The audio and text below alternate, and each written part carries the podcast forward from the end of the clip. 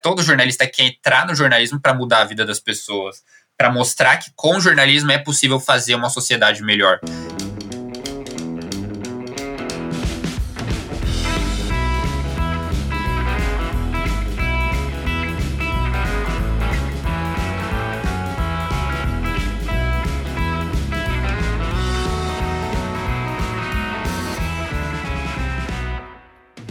Oiê, eu sou a Malu Azoni e esse é o Viver de Escrever, o podcast em que a gente fala sobre as mais diversas formas de trabalhar com a escrita e descobre o dia a dia de carreiras que talvez você nem saiba que existem.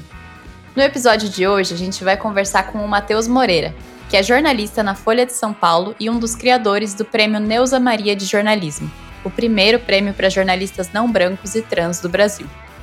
Ele trouxe muitas histórias sobre a vida de repórter, várias dicas para quem está começando e até falou sobre os bastidores da cobertura da pandemia. Tá muito legal mesmo, mas chega de spoiler. Não sai daí então e bora pro episódio.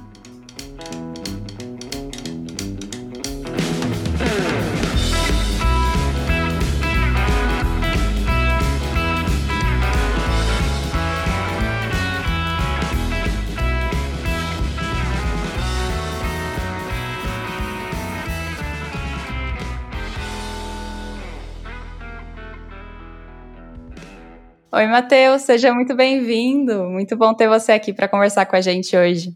Olá, prazer é meu. É, enfim, adorei o convite. Eu adoro falar sobre jornalismo, então toda oportunidade eu sempre aproveito.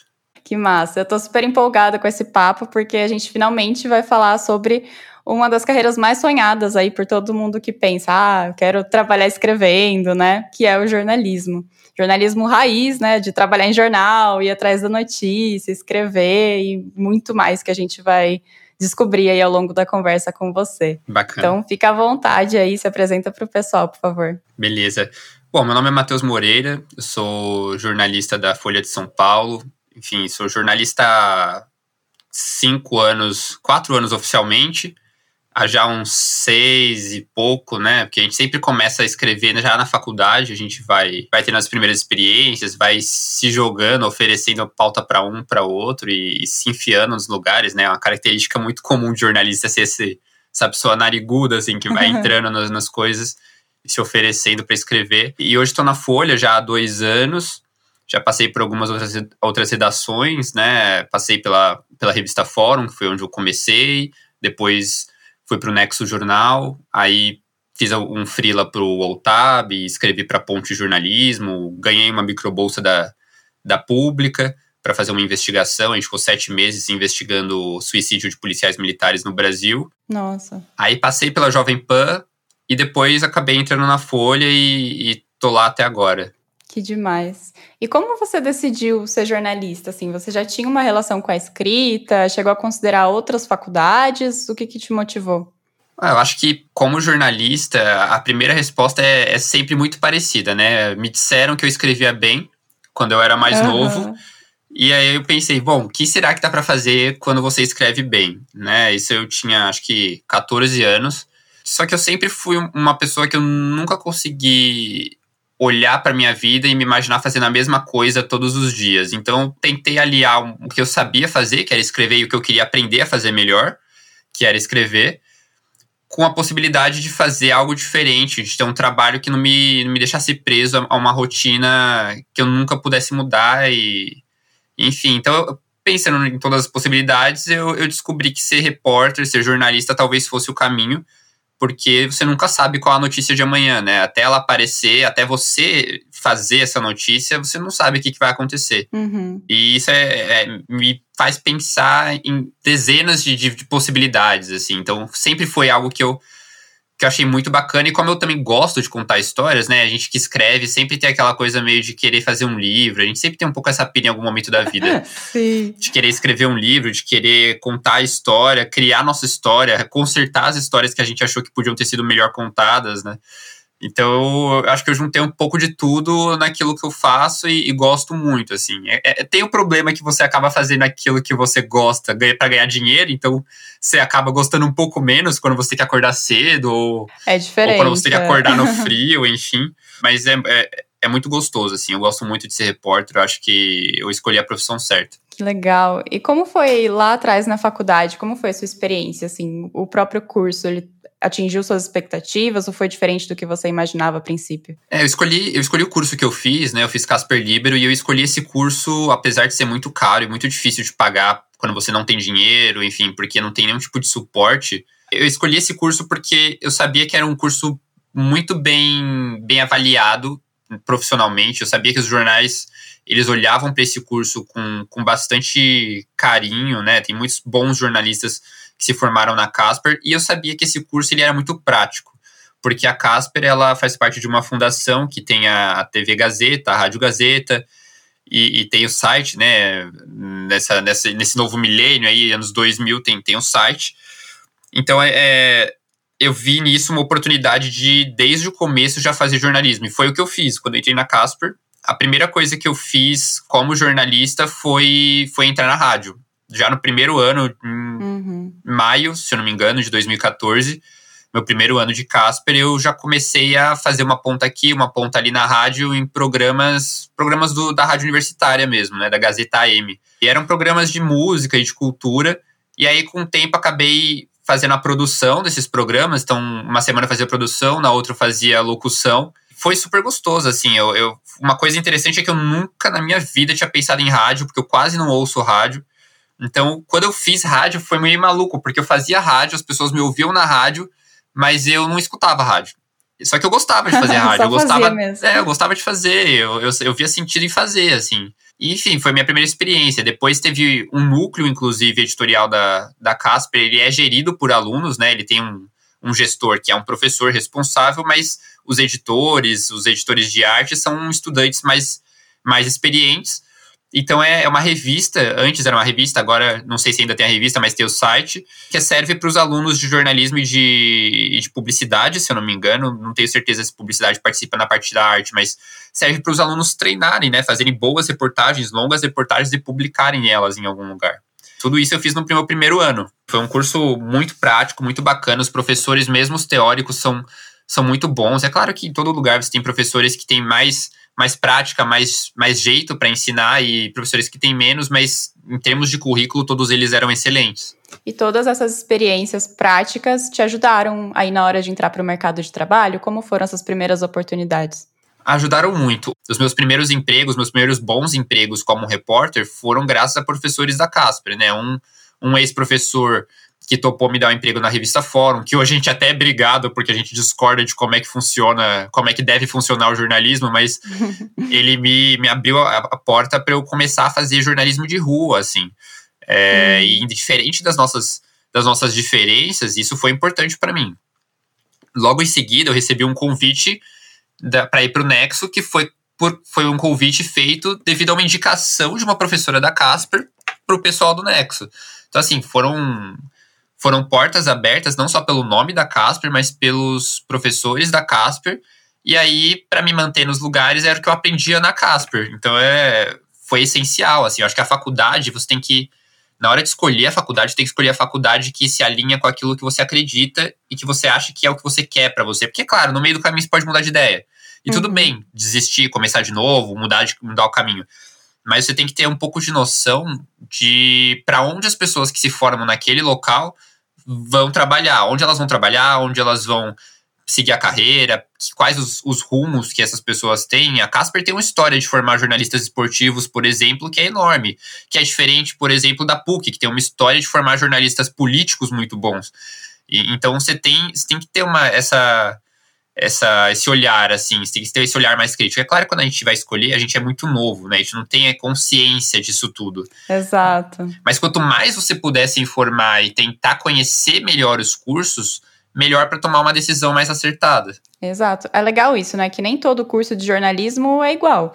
Então, dependendo da faculdade, vai ter um enfoque, ou mesmo um histórico, né? Que já contribui para o nome, para as oportunidades que você vai ter depois. Então Exatamente. é muito importante fazer essa pesquisa mesmo e considerar essas possibilidades. Exatamente. E que experiências você teve desde então? Conta um pouquinho mais desse começo seu no mercado de trabalho. A minha primeira experiência, né, logo depois que, que eu fiz algumas, alguns testes, né, algumas, algumas reportagens na, na já na faculdade, nos veículos da faculdade, foi na revista Fórum, que foi desse meu chefe, com que, enfim, me desentendi depois. Mas a, a, revista Fórum, ela é uma revista muito de esquerda, ela é uma revista militante, assim, por dizer, né? Acho que é um jornalismo que é um jornalismo novo que, que a gente não tinha antes da internet, ou se tinha, era um jornalismo que não era considerado jornalismo, né? Uhum. Então é um jornalismo que ele, ele tem lado e ele diz qual é o lado dele com muita, muita clareza, de forma muito evidente é, qual é o lado. A Fórum era uma revista extremamente de esquerda, assim, não, quando eu digo extremamente, não extremamente de forma violenta, mas extremamente assim, os ideais eram todos de esquerda, era muito evidente que era de esquerda, era muito evidente que era de esquerda, e tinha os, os, os seus candidatos favoritos, né? Então, naquela época isso fazia sentido para mim. Então eu fui. E aprendi muito, foi incrível, acho que contribuiu muito para minha carreira e para minha formação intelectual, para minha formação como ser humano. É, a gente cobria direitos humanos, cobria política com um olhar da esquerda, então a gente criticava muito é, as políticas de centro e centro-direita e de direita. Na época a direita ainda era um pouco mais, mais fraca, ainda estava mais escondida, né, como centro.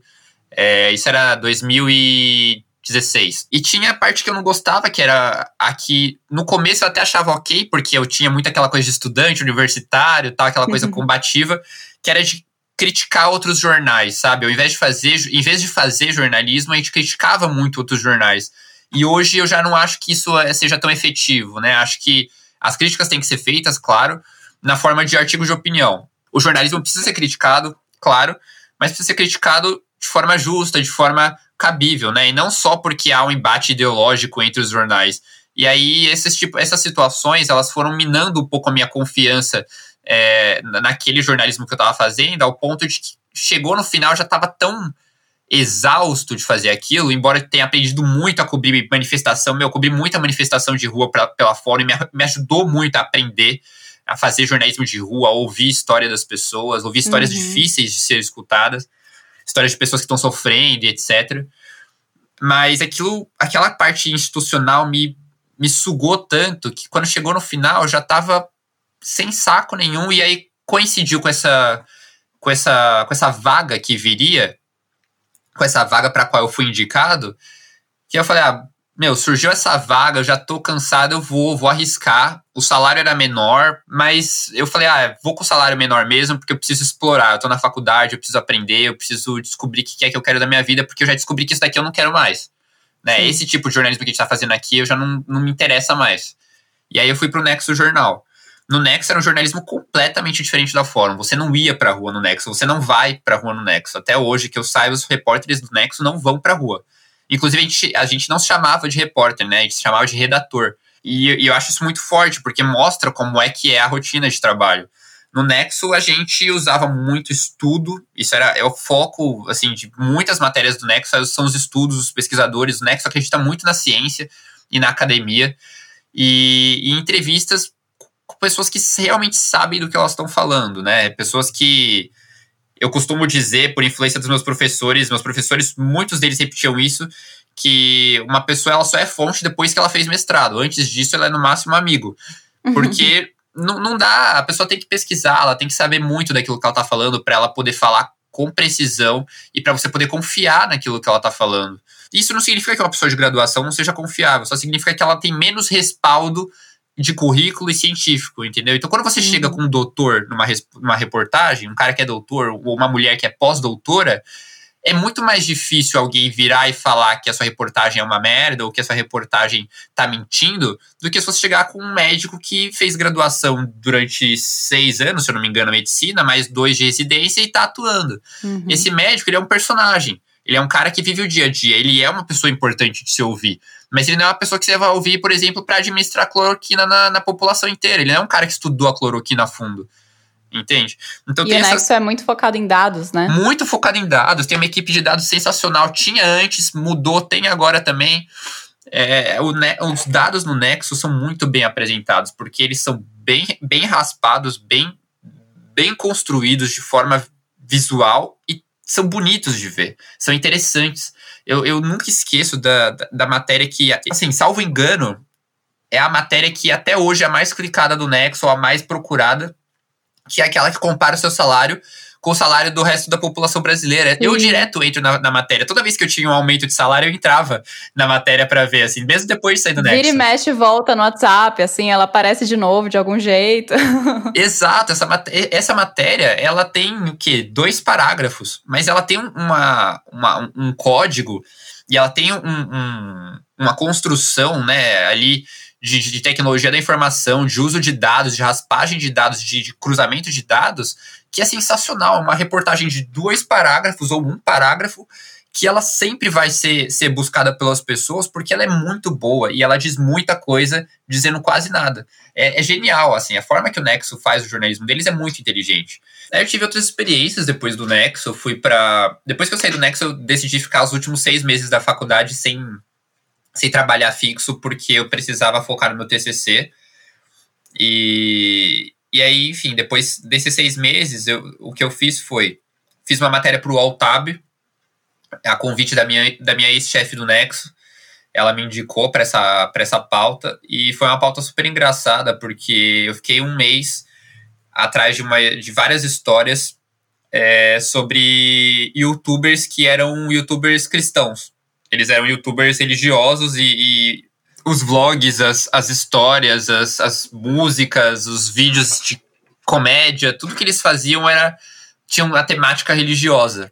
Uhum. Só que essa temática, ela não era aquela coisa aquela coisa maçante, sabe? Que se fala, putz, eram youtubers religiosos, já tá imaginando o cara pregando no YouTube, sabe? e assim, era divertido era engraçado de verdade, era uma coisa que atraía pessoas jovens que não eram religiosas, porque era muito engraçado. E ainda é. E, e o meu o gancho, na verdade, foi uma, uma feira, um evento que teve, uma, a Expo Cristã. E nossa, eles foram a sensação da Expo Cristã. Todo mundo foi lá para ver esses youtubers, assim. Tinha filas e filas nas, na, na, na, hora que eles iam falar com, com as pessoas, tinha um palco, e aí eles apareceram para falar, enfim. Celebridades gente, mesmo. Meu, foi muito legal, foi muito engraçado. E, e, foi curioso porque nesse dia da Expo Cristã, nesse dia não, né? Mas uns dias antes, quando eu tava estudando para ir para lá, estudando quem estaria lá, para ver se eu conseguia pegar assim no quebra-queixo ou então. Pausa aqui para uma curiosidade. Quebra-queixo é um jargão para aquela entrevista em que uma pessoa famosa fica cercada por um bololô de repórteres com um microfone, com um gravador na mão. Normalmente acontece antes ou depois de algum evento público. É a chance de os jornalistas conseguirem uma resposta para alguma pauta quando não conseguiram marcar uma entrevista oficialmente.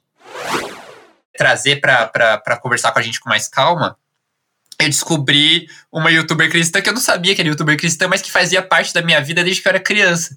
Que é a Priscila, Nossa. do Bom Dia Companhia, que era do Bom Dia Companhia, que apresentava com o Yuji. Enfim, legal, sabe? O Playstation lá e tal.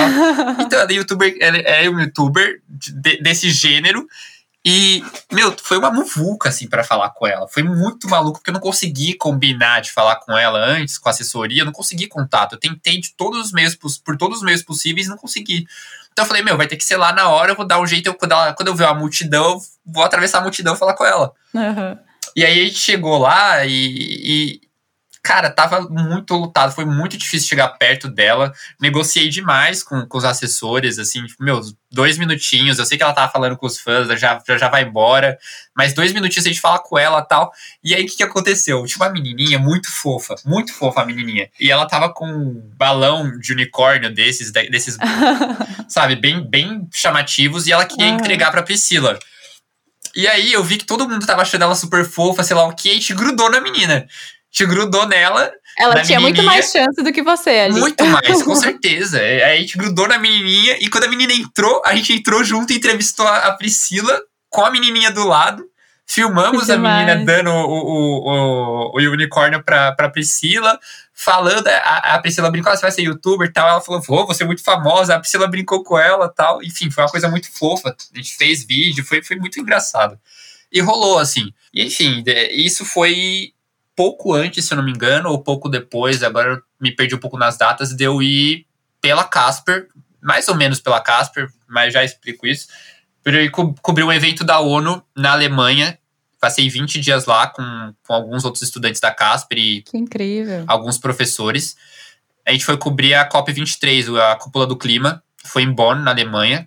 E assim, foi pela Casper, mas não foi pela Casper, porque a, a, nós fomos selecionados, né, pela, pela instituição, a gente participou de um processo que os professores aplicaram, um processo seletivo, hum. e a gente foi selecionado, só que a instituição não pagou pra gente ir, né, era um uhum. processo que a gente ia ser escolhido para pagar. E foi assim, né, eu fiz eu fiz... Pode vir, mas se vira. É, exato. Eu fiz um, eu fiz uma festa, cobrei entrada dos meus amigos, assim, avisei, claro que a ideia era essa, é, de juntar dinheiro, fiz vaquinha, fiz, fiz rifa, fiz um monte de coisas, assim. E consegui juntar o dinheiro, gastei uns 11 mil reais, mais ou menos, hum. e fiquei lá os 20 dias, a gente cobriu o evento, é, registrados pela ONU, né, credenciados como jornalistas pela ONU. Nossa, foi uma experiência absurda, assim, foi maluco, porque além da gente se credenciar e participar do evento com dezenas de jornalistas do mundo inteiro, desde o New York Times até a Deutsche Welle, a gente tava ali passando do lado de políticos, sabe? Pegava os caras no, no quebra-queixo mesmo, assim, na, na, com o microfone na, na, na, cara deles, assim, na hora do almoço, sabe? Que incrível. E foi muito, muito bacana. E aí, no final, já nos últimos dias, que é nos últimos dias da cúpula, é quando acontecem as reuniões de alto nível, né? Que eles, é, que eles chamam. É mais ou menos. É, é, o nome é parecido, é reuniões de alto nível, alguma coisa assim. Que é quando não só os delegados continuam se reunindo, né? Não só os representantes diplomatas dos países se reúnem e discutem os temas ali que estão em foco, Uhum. Mas os chefes de Estado aparecem para fazer as suas falas. E aí a gente precisa se credenciar. Quem já é credenciado precisa se credenciar de novo para poder cobrir, porque não dá para entrar todo mundo. Uhum. Então a gente brigou por vaga com, com gente grande, gente do Economist, do New York Times, do Financial Times, e a gente conseguiu colocar dos 20 alunos, quatro para dentro. E Nossa. eu fui um deles. Então, assim, tava aqui 10 metros à frente, 20 metros à frente, passou Angela Merkel, passou Macron e alguns ditadores do mundo, né? Enfim, mas estava ali. A gente tava... tranquilo, né? Exato, e foi uma baita experiência, porque eu estava no último ano de faculdade, sabe? Eu não estava representando um jornal, eu estava representando uma universidade. Foi uma experiência gigante, assim, foi, foi, foi maluco. Aí depois disso veio aquela crise de se formar, que todo mundo passa, né? Que é você sai da faculdade achando que você tem um emprego garantido e na verdade, não, você sai da faculdade da mesma forma que você entrou, com uma mão na frente e outra atrás. e o pior é que eu tinha certeza que eu ia conseguir um baita emprego, porque eu achava que eu era muito incrível.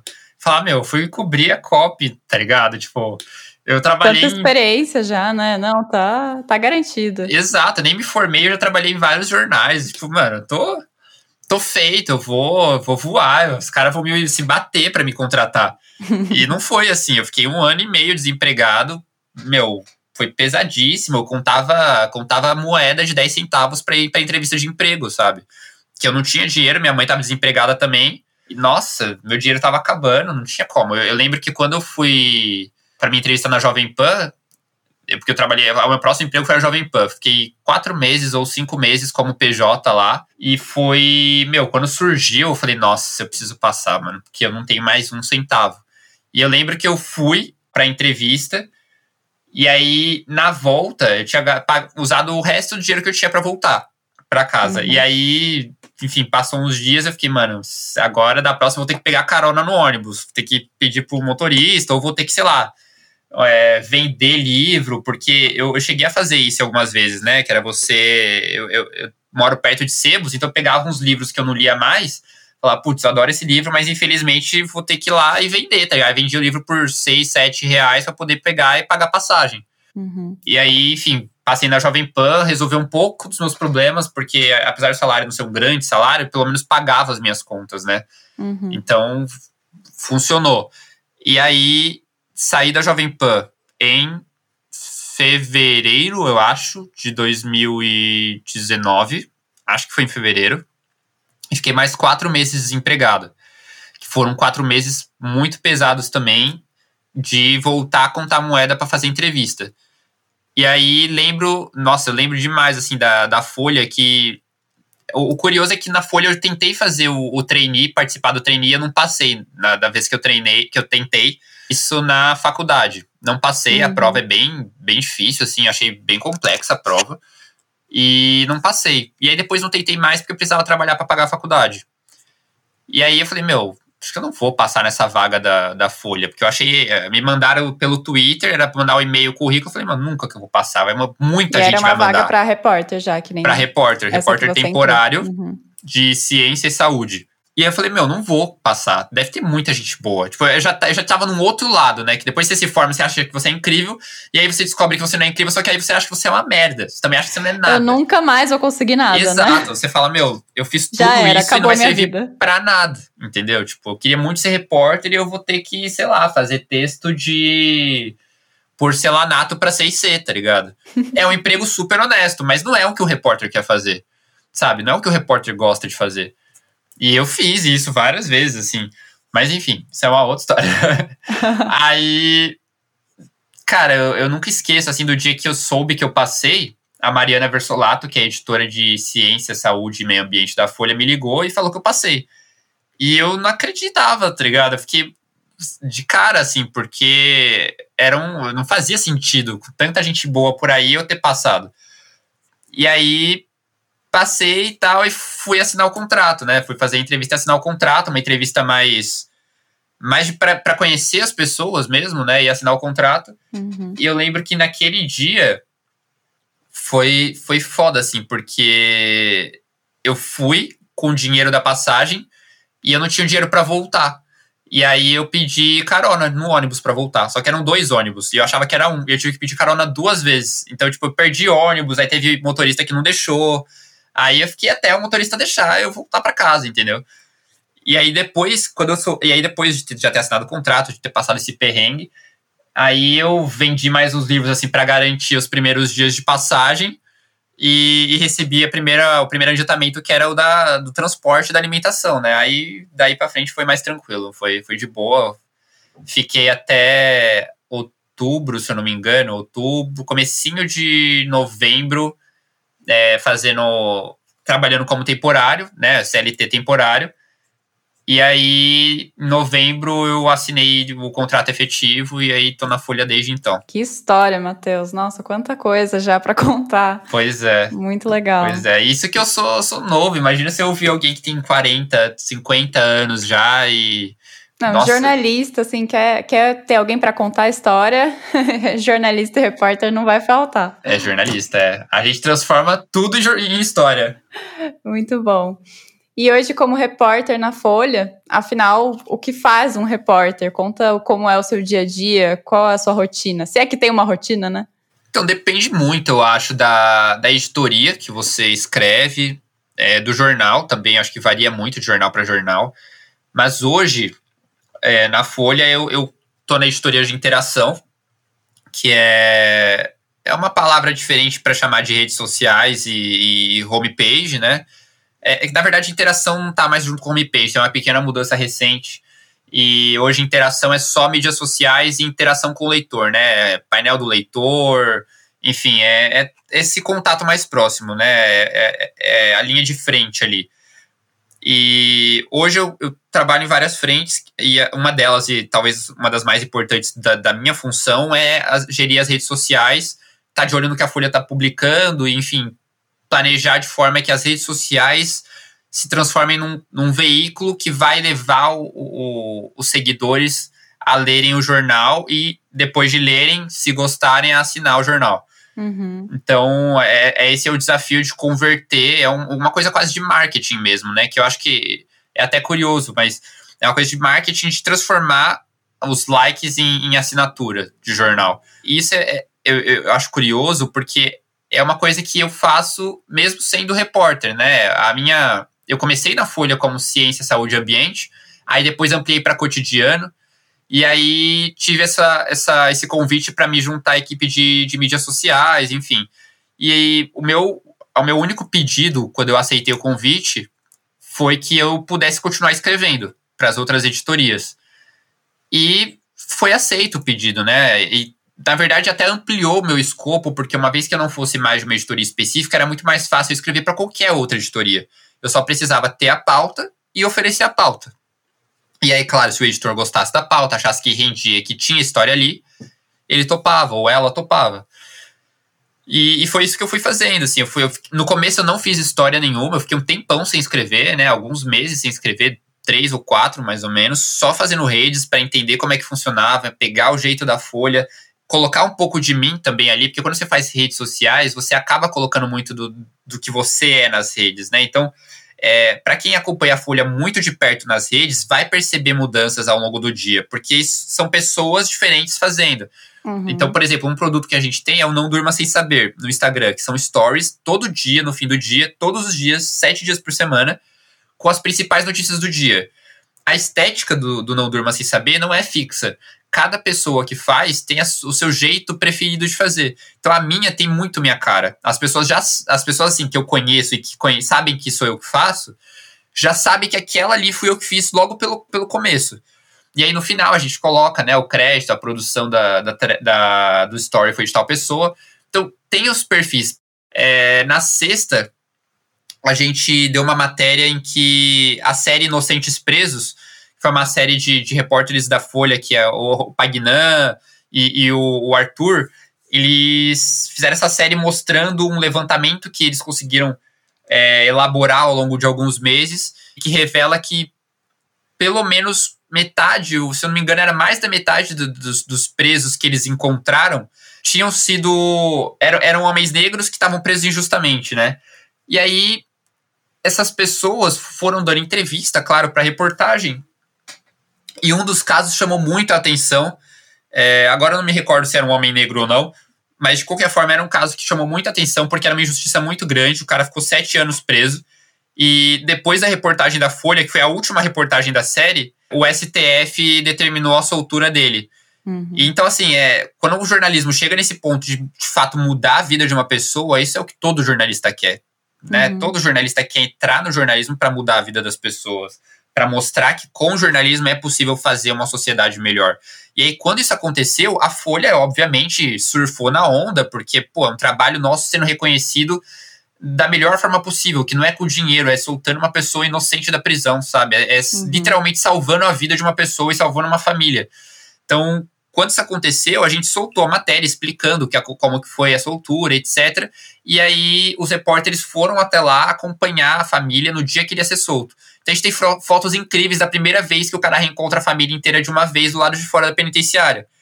E, meu, aí, sabe, eu, eu tomei a liberdade de no Não Durma Sem Saber colocar a foto da família, que, enfim, tinha autorizado o uso da foto na folha, claro, colocar a foto da família e ao invés de dar uma boa noite simples, dar um boa noite simples, eu coloquei lá, hoje, o cara tal, tal, tal, não me lembro o nome dele agora, acho que era José Aparecido, mas não tenho certeza. Hoje, José Aparecido vai dormir em casa pela primeira vez em sete anos. Boa noite. Sabe, é uma pequena liberdade, mas que conta uma história. E é muito importante isso, porque o jornalismo ele faz isso. A gente não vê, mas ele faz. A ponte jornalismo solta de, de pessoas demais, pessoas inocentes, ajuda pessoas a provarem a sua inocência. A ponte jornalismo é um baita de um, de um veículo independente. Tenho meus problemas com uma ou outra pessoa da ponte, claro, pessoas têm problemas com pessoas, são relacionamentos, né? A gente tem problemas, a gente briga, a gente quebra o pau, mas é, isso não me impede de reconhecer o grande serviço que eles fazem sabe? E a Folha tem, tem ido por esse caminho de tentar também fazer esses pequenos serviços, sabe? Salvar, salvar uma vida de cada vez, além de tentar ajudar, né, de forma nacional, assim. Então, putz, isso é, é demais, demais. Eu, sei lá, eu adoro jornalismo. e falando em salvar vidas, né? Quando veio a pandemia e todo mundo parou, os jornalistas foram os que também não pararam, né? Sim. Então, nesse último ano, esse papel ainda mais importante do jornalismo e que tem apanhado também cada vez mais sendo atacado. Eu Sim. queria saber como tem sido viver isso para você. Olha, bem conflitante, assim, porque na época que a pandemia começou, eu ainda estava na editoria de saúde, ciência e meio ambiente. Então eu já estava vindo de uma, de uma onda de crises que eu já estava assim muito na pegada, sabe? Eu trabalhava 10, às vezes 11, 12 horas por dia. E meus chefes falavam para ir embora, mas eu falava, meu, não dá para eu ir embora, porque o negócio tá pegando fogo aqui. Tipo, alguém, sabe, eu sei o que tá acontecendo, então se eu ficar, é mais fácil eu resolver em uma hora do que quem vai pegar agora resolver em três. Uhum. Então, desde o começo da, da minha. Desde que eu entrei na Folha, foi só, só paulada na cabeça, assim, porque Eu entrei, estava no meio da crise do INPE, a, que culminou na demissão do Ricardo Galvão.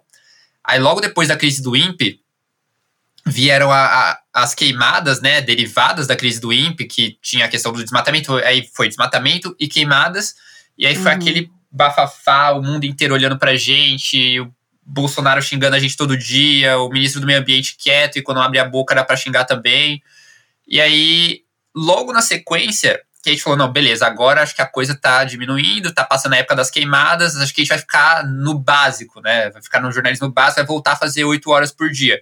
Aí explodiu as manchas de óleo no Nordeste. Aí voltou tudo de novo, aquele bafafá. E era tudo em meio ambiente, em ciência.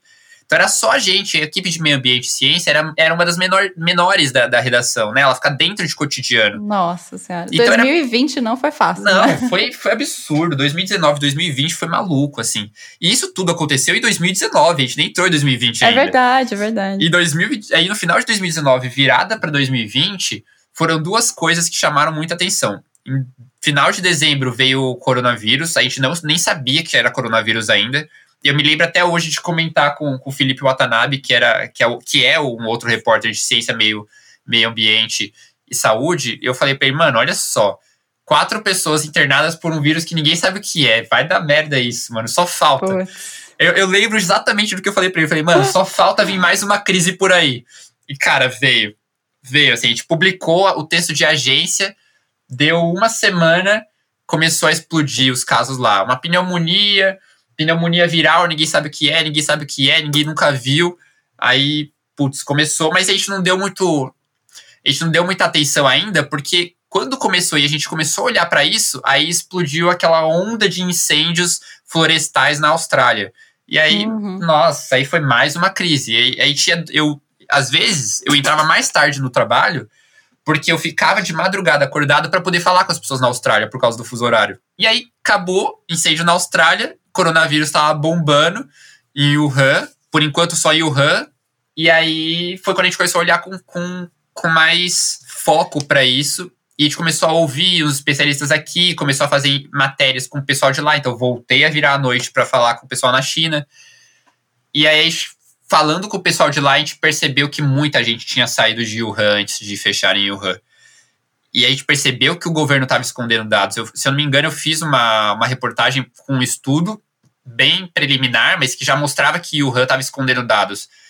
E aí, quando a gente descobriu assim isso, que quando a gente começou a ver que tinha dados sendo, sendo represado, a gente na, na folha, pelo menos, a gente já começou a se preparar porque era a gente já sabia que era uma questão de tempo para chegar no Brasil. E aí, se você volta na, nas notícias da Folha, é, fica muito evidente que a gente tentou avisar de todas as formas possíveis com o jornalismo de que a coisa não era simples. Claro, no começo a gente realmente achava que era uma gripe que matava menos. Uhum. Menos do que diziam que matava. A gente achava isso porque de fato parecia isso. Mas parecia isso porque os dados estavam sendo represados. Quando os verdadeiros dados começaram a aparecer, nossa, na hora, na hora a gente mudou totalmente assim a, a cobertura. É, eu lembro que tanto a gente, a gente se baseava muito em, em, vários especialistas, um deles que foi super criticado, que era o Drauzio Varela, que é o Drauzio Varela, que na época ele também falava, é uma gripe simples, é uma gripe comum, tá tudo bem porque parecia que estava tudo bem. Parecia Era que... a informação que se tinha, né? Exato, parecia que estava tudo bem, porque a gente não tinha os dados suficientes para poder dizer o quão perigoso era, porque o governo chinês é um governo que segura o máximo que dá a história. E aí, quando soltou e a gente viu que não era bem assim, o discurso mudou total. A gente, aí a gente foi para cima, a Folha instituiu uma editoria de, de emergência, então trouxe gente de vários lugares do, do, do nosso jornal mesmo trouxe gente para a editoria, porque era uma editoria pequena de saúde, que a Folha percebeu que o negócio ia estourar e a gente ia precisar estar tá em cima disso. Ia precisar de muito reforço, né? Ia precisar de muito reforço, e assim, mesmo com o reforço foi muito difícil. A Folha foi o jornal que fez, que publicou tanto o primeiro caso de coronavírus no Brasil, foi publicado primeiro pela Folha, quanto a primeira morte. Nos dois casos eu trabalhei, e um deles, que foi o do primeiro caso da primeira morte, acho que foi da primeira morte. Primeira morte, eu acho. Foi. O texto era meu, Mas, claro, com a apuração de vários jornalistas, todos esses dois textos e outros né, furos importantes que a gente teve do coronavírus lá no começo foram feitos a, sei lá, 15 mãos, sabe? Era, um uhum. pessoa, era tipo um monte de repórter ligando para todas as suas fontes para todo mundo tentar confirmar. Quem confirmasse primeiro passava e a gente estava. Enquanto isso, eu ia lá ajeitando o texto, colocando contexto aqui, colocando link, colocando coisas ligando para minhas fontes também. Aí aqueles que tinham fontes mais quentes, mais fortes, né, já estavam mais tempo na estrada, também estavam ali na apuração. Então, foi um trabalho coletivo muito, muito, muito importante, assim, que eu, eu admiro muito a Folha por, por causa disso, assim, eu aprendi a amar a Folha porque eu vi que todo mundo ali fez tudo que podia para poder fazer o melhor, assim, sabe? E é claro, a gente comete erros, né? Todo mundo comete erros, mas eu acho que a nossa cobertura do coronavírus foi uma cobertura muito acertada, assim. Acho que a cobertura da Folha tem sido uma cobertura muito boa e, e, e a gente entrou muito cedo na história. Uhum. A gente entrou muito de cabeça, logo de cara. E acho que hoje é uma das melhores coberturas que a gente tem, assim, no país, né? A Globo também, com todo o seu, com todo o seu dinheiro, conseguiu correr atrás e alcançar a cobertura da Folha nesse sentido, porque a Globo tem investimento, né? E, e tem excelentes profissionais, assim como os outros jornais. Mas a Folha e, e a Globo eu acho que foram jornais, são, são veículos, né, que que estão conseguindo fazer a diferença. E pensando nesse papel social, né, do jornalismo, um estudo feito pela Federação Nacional dos Jornalistas mostrou aqui que só 23% dos jornalistas no Brasil são negros. E aí, Sim. ano passado, você foi um dos criadores do Prêmio Neuza Maria de Jornalismo que tem o objetivo de valorizar essa produção jornalística de pessoas não brancas e de pessoas trans. Isso. Então, conta pra gente como surgiu o prêmio, como foi essa primeira edição dele. O prêmio, ele surgiu do nada, literalmente, assim, foi sem querer, numa conversa num grupo de jornalistas negros, e aí, o, um dos membros do grupo, eu, eu, criei esse grupo faz um tempo, né? Eu, eu senti essa falta de ter pessoas negras falando de jornalismo comigo para a gente poder desabafar. Tipo, meu, olha essa pauta que podia ter escrito desse jeito e não daquele. Porque, justamente, até falando dessa questão de crítica, né? Eu, não, eu tenho muita dificuldade hoje, em comparação ao, ao jovem, mais jovem que eu fui, na faculdade, eu, eu meti o pau em vários jornalistas, assim, publicamente mesmo no Twitter, no Facebook, no Instagram.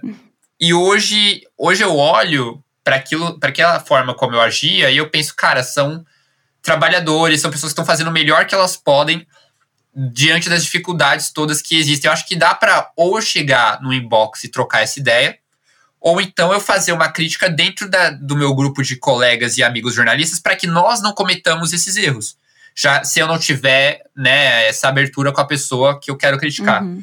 Então eu decidi criar esse grupo para a gente reclamar de jornalismo que não falava de racismo, para a gente reclamar de jornalismo que, que colocava traficante sempre sendo negro e advogado é preso com 500 gramas ou 500 quilos de maconha e o cara é branco, então se é branco é advogado, se é preto é traficante. Uhum. Então, tipo, começava, era para reclamar basicamente. E também para trocar experiências, formas de fazer jornalismo e de mudar as coisas, né? E aí um dia a gente começou a. Tava todo mundo muito revoltado porque o, o, o prêmio Vladimir Herzog, que é um dos maiores prêmios que a gente tem de jornalismo no país, e que é um baita prêmio, meu, incrível. Eu adoro o Vladimir Herzog. Um dia eu ainda vou ganhar um Vladimir Herzog. Uhum. Ainda vou ganhar um Herzog. Eu preciso, né, inclusive me inscrever, mas não né, desse ano que já foi, mas eventualmente me inscrever.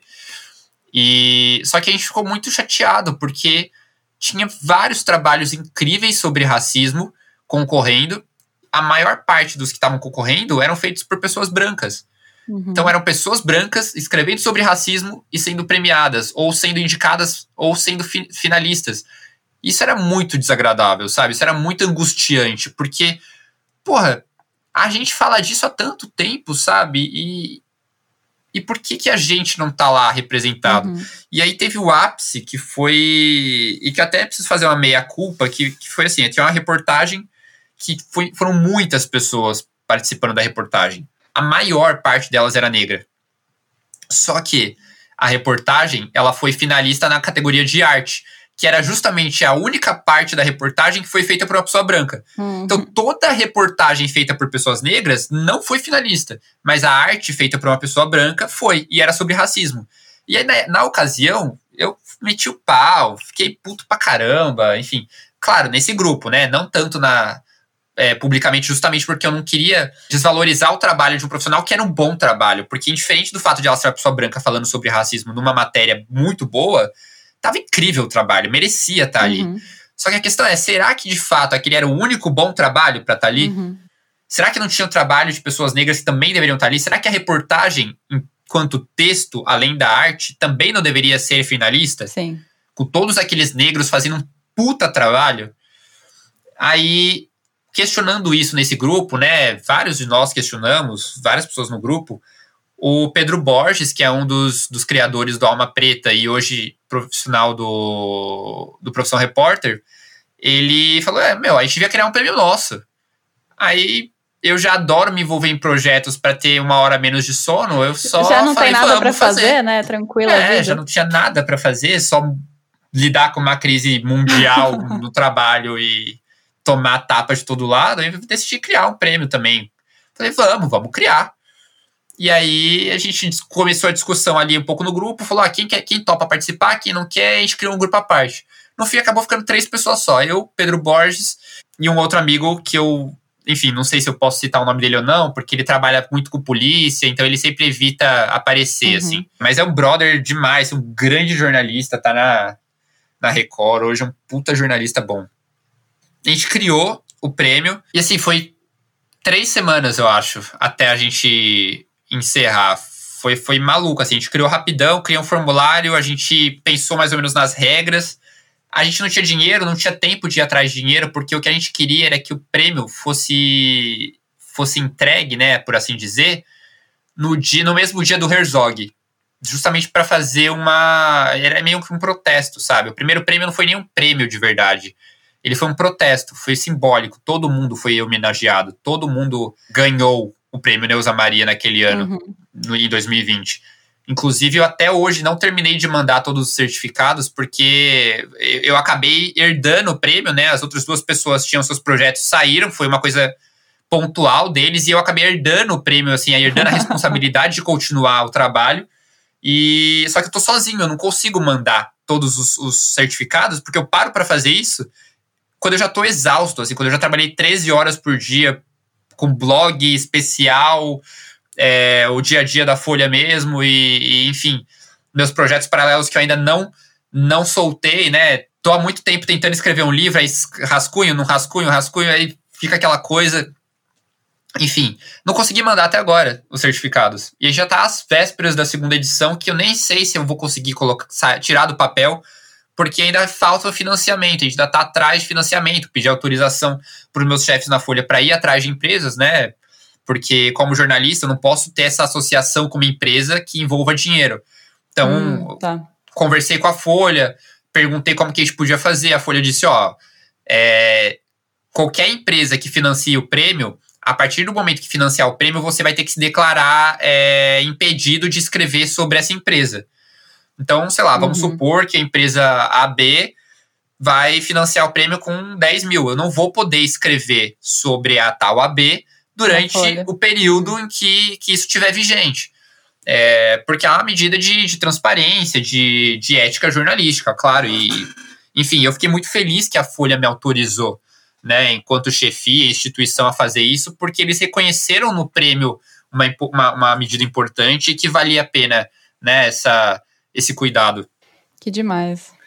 E, e aí agora eu tô tô correndo atrás do, do, do, do dinheiro para a segunda edição, porque dessa vez a gente quer mesmo premiar as pessoas, né? A gente quer dar um valor em dinheiro, porque a gente sabe que além de serem poucos jornalistas negros nas redações, muitos deles ganham pouco e muitos deles fazem fazem porque amam o jornalismo e precisam de coisas básicas, né? Precisam de computadores melhores para fazer o trabalho, precisam de de, de celulares melhores para fazer o trabalho, câmeras melhores para fazer suas fotos. Então, talvez esse dinheiro sirva para que eles possam investir na profissão ou então mesmo pagar uma conta que está atrasada, faz, pagar a passagem para ir fazer uma entrevista, sabe? São coisas básicas que essas, essas pessoas talvez precisem. Ou essa pessoa guarda o dinheiro para investir nela, entendeu? Um dia. Então a gente está atrás disso agora. E o reconhecimento, né? Exato. É, e é isso, né? Se o jornalismo é essa ferramenta democrática, ele próprio tem que ser democrático também para isso funcionar. Exatamente. E aí, nesse sentido, também você escreve o blog Vidas Negras Importam na própria Folha, né? Como Isso. você vê a importância de espaços como esse em veículos grandes né, de comunicação no combate ao racismo estrutural? O racismo estrutural, ele, pelo próprio nome, está em todos os cantos, né? Inclusive na Folha. É normal, é natural. É, é normal, não, é naturalizado e é normalizado que isso aconteça. É, e a Folha reconhece isso. A Folha, justamente por reconhecer isso, é, isso, assim, não sou eu que estou dizendo, não estou dando nenhuma informação interna. Você, se a gente olha a Folha pelas redes sociais, a gente percebe que a Folha reconhece os problemas estruturais do país e que o jornalismo não foge disso, que a Folha não foge disso. Uhum. Então a Folha instituiu uma editoria de diversidade. Antes mesmo de eu entrar na Folha, isso já existia. É, eu não fui nada de nenhum, nenhuma grande inovação na Folha, né? Eu fui mais um profissional negro que entrou na Folha depois de alguns, muitos que já estavam lá. Eu, eu acho hoje que a Folha talvez seja o jornal, em termos de proporção, que mais tenha repórteres negros fazendo boas pautas, fazendo pautas, na verdade, né? E aí eu tive essa ideia porque durante o meu período na Folha, até o momento que eu criei o blog, eu sempre ficava muito em dúvida se eu queria ser o jornalista negro que escreve sobre tudo, ou se eu queria ser um jornalista negro que vai falar sobre racismo, porque eu não queria ser reduzido a isso. Uhum. Eu não queria só falar de racismo, porque a ideia é que um dia o racismo acabe, e aí o que, que eu vou fazer da vida se isso acabar, né? Então não, eu não queria ser reduzido a, a falar de racismo, a ser um negro falando de racismo, sabe? É, é, é desgastante. Mas eu refleti muito, assim, e depois que eu vi várias questões, né, a morte da Agatha Félix, a morte do João Pedro, a morte do George Floyd, que mudou muita coisa, né, afetou muito o Brasil, embora tenha sido lá nos Estados Unidos, ela movimentou muito as instituições e as pessoas no Brasil. Uhum. Diante de tudo isso, eu percebi que, que eu estava num espaço muito privilegiado e que pouquíssimas pessoas com o meu tom de pele, com a minha, com a minha vivência, tinham acesso a esse lugar e que talvez fosse, no mínimo, minha obrigação, sabe? Usar esse espaço para defender essas pessoas, para lutar contra o racismo. E aí eu assumi esse papel, assim, decidi que por enquanto eu vou ser o cara que escreve sobre racismo, mas não só sobre isso, faço pauta sobre qualquer coisa, mas vou ser o cara, assim, que escreve sobre racismo porque eu ainda não cheguei no momento em que eu posso abrir mão disso ainda não é o momento que dá para abrir mão disso e, e, saber que vai ficar tudo bem, sabe? Uhum. Então, pensando nisso, eu, eu decidi esse desafio, é, sugeri isso né, para a Folha, sugeri criar um blog com esse nome. É, sabia que ia ser um desafio, porque além, porque o blog ele é extra trabalho, né? Então ele, a gente faz, claro, no horário de trabalho, mas demanda muito mais organização. Demanda muito mais é, afinco para você conseguir cumprir o seu, o seu, trabalho dia a dia, mais o blog. Uhum. E eu decidi que eu faria, mesmo que fosse um desafio, que fosse difícil, que eu tivesse que me adaptar, eu ia fazer porque. Porque, enfim, eu quero abrir portas para as pessoas, pessoas que, que não tiveram as oportunidades que eu tive. Então, eu acho que eu tenho que começar de algum lugar. E aí o blog o blog foi o caminho que eu encontrei a princípio para colocar para dar vazão a essas pautas que, que às vezes a gente não consegue tocar no dia a dia. Demais, Matheus. E ah, eu tenho certeza que o, só de conhecer um pouco do seu trabalho e agora com essa conversa já está fazendo muita diferença e que vai inspirar ainda muito mais pessoas aí. Eu espero que sim. e que dicas então você daria para quem quer seguir nessa área? Persistir.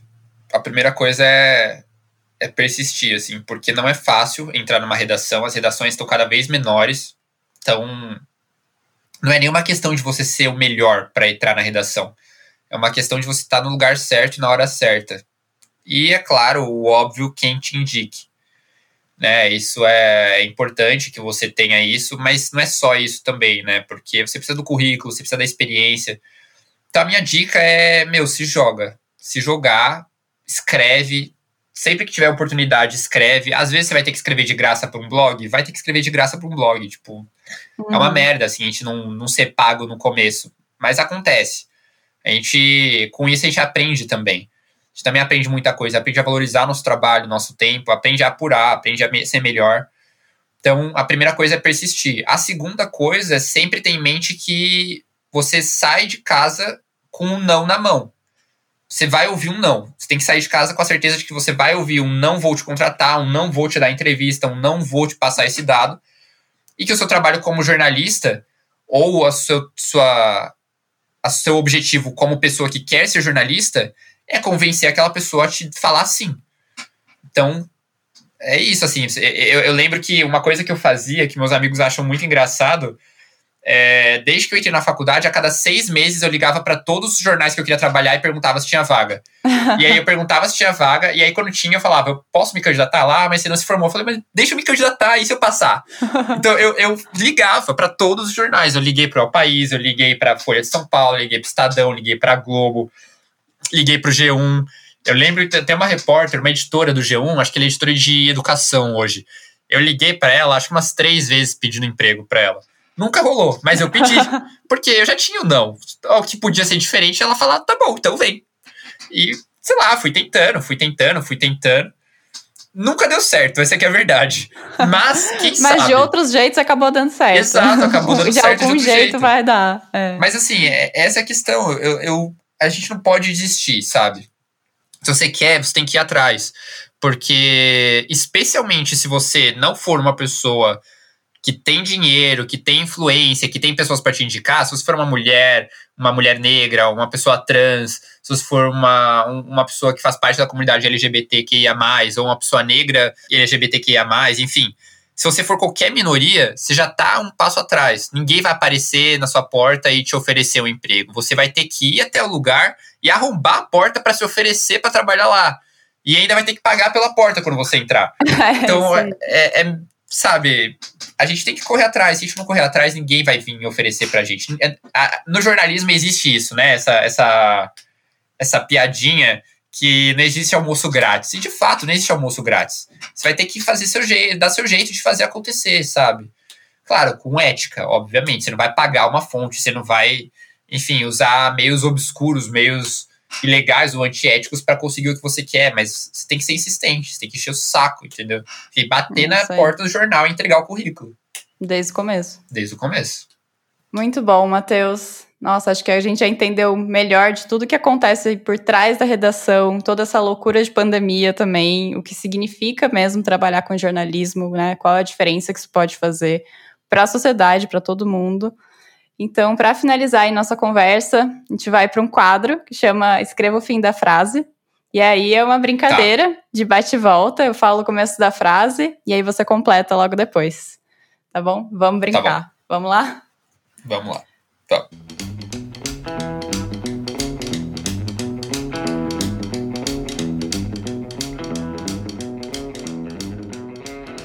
Beleza, primeira frase. O que eu mais gosto no meu trabalho é. Ouvir histórias, ouvir e contar histórias. Boa. Segunda. O maior perrengue de ser repórter é quando. É quando você. Deixa eu ver, calma, tem muito perrengue esse repórter. Essa é difícil. É, isso é difícil, tem muito perrengue. Deixa Eu eu tenho que descobrir qual que é o pior. Acho que o pior perrengue é quando você tá com a reportagem pronta e aí você acha um erro que derruba a pauta. É o pior perrengue. Já aconteceu com você? Várias vezes. Várias vezes, direto. Porque assim, a pauta não, não se torna mentira, né? Ela só precisa ser re- reorganizada. Às vezes você tá olhando para um dado e aí de repente você vê um dado e fala, putz, espera, isso daqui diz exatamente o oposto do que eu coloquei na manchete. Esquece, Ferrou. não vamos publicar, vamos, vamos atrás, vamos repensar. Então isso acontece muito. Boa. Terceira frase. Uma conquista da qual me orgulho muito é. Eu tô em dúvida, mas eu acho que a conquista que eu mais me orgulho é ter, é ter criado o primeiro prêmio para pessoa, para jornalistas negros, né, jornalistas não brancos e pessoas trans do Brasil. Eu acho que foi um, acho que talvez seja o que eu mais me orgulho. Assim, eu espero poder manter esse prêmio e passar ele para frente, né, para que ele que ele viva bastante tempo ainda. Demais. Quem sabe contando essa história também não ajuda um pouquinho aí. Tomara. Próxima. Um Tá. sonho profissional que eu ainda quero realizar é. ser correspondente. Quero ser correspondente. por enquanto eu quero ser correspondente em Washington, menos para falar de política e mais para contar a história dos, dos afro-americanos, dos afro-estadunidenses, né, por assim dizer, porque eu acho muito interessante as similaridades que eles têm com a gente e também acho muito interessante as diferenças. Eu acho que isso pode render tanta história boa que eu já vi muita história boa em muito jornal, tantos de lá quanto os daqui. Mas eu, eu quero eu quero contar essas histórias, né? Eu, eu quero ir lá contar, não quero ler dos outros. Uhum. Que demais. E por último, então, o jornalismo para mim significa mais da metade da minha vida ultimamente.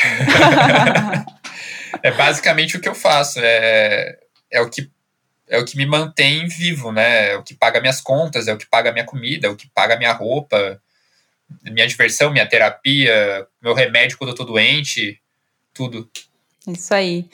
Matheus, muito obrigada. Acho que você trazendo isso agora no final mostra como o jornalismo não é só uma profissão, né? Não é a profissão que você entra ali às 8 até às 5 da tarde, é um modo de vida mesmo e com propósito. Aprendi muito aqui hoje e espero que ajude quem sonha entrar para esse mundo do jornalismo também. Eu espero ajudar e espero que as pessoas, quando entrarem, saibam que no começo a gente ganha mal e aí depois a gente continua ganhando mal. Mas em alguma importante, importante. O suficiente. Não digo bem, mas o suficiente. Boa.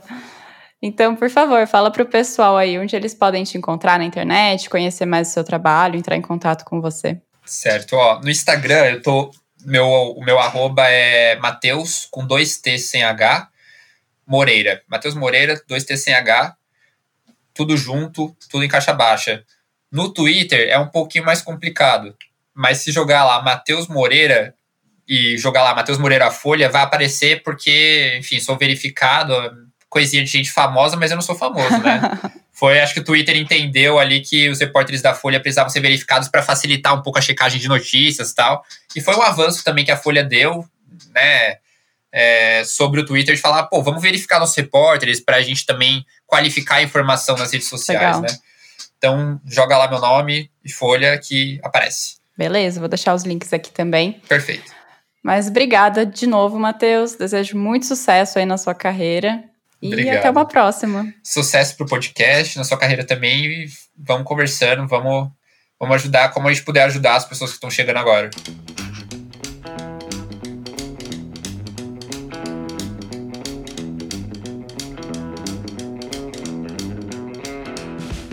Esse foi o episódio de hoje, e eu não sei você, mas eu tirei várias lições desse papo com o Matheus. Para mim, os principais aprendizados foram: número 1. Um, a faculdade que você faz ajuda principalmente nas primeiras oportunidades da sua carreira. Por isso, se você está na fase de escolher um curso, pesquise o máximo possível sobre as características dele, conversa com alguém que já fez e conheça o histórico dos profissionais formados por ele. Aí, dentro das suas possibilidades, é claro, você vai poder fazer a melhor escolha de acordo com o que você tem vontade de fazer, pelo menos por enquanto. Número 2. Os estágios e outras experiências durante a faculdade são super importantes, mas não garantem que você já chegue arrasando no mercado de trabalho. Aliás, nada garante isso. É super normal ter dificuldade de conseguir um primeiro emprego, então, se esse é o seu caso, saiba que você não está sozinho nessa. Número 3. Em qualquer carreira, é preciso ter persistência e não ficar sentado esperando a vaga ideal acontecer. Encontre outras formas de mostrar o seu trabalho, se envolva em projetos que possam te dar alguma visibilidade e continue buscando oportunidades que uma hora vai dar certo. E por último, número 4, o jornalismo é uma carreira que demanda muito dos profissionais, mas o que motiva a maior parte deles é o propósito de trabalhar contando histórias a serviço das pessoas e da sociedade. Se você se identifica com isso, pode ser que esse seja o seu lugar. Gostou desse episódio? Então, compartilha ele com aquela pessoa que se interessa por jornalismo e que vai curtir também. Vai lá no Instagram, arroba Viver Podcast, para contar pra gente o que você achou e saber mais sobre os nossos convidados. Na semana que vem, eu vou conversar com o Plácido Berce, que é jornalista, repórter no Sport TV e autor de dois livros. Ele vai falar sobre a sua carreira no jornalismo esportivo e as experiências incríveis que viveu como o primeiro correspondente brasileiro no Quênia. Não dá para perder, né? Então espero você. O episódio de hoje foi produzido por mim, Malu Azoni.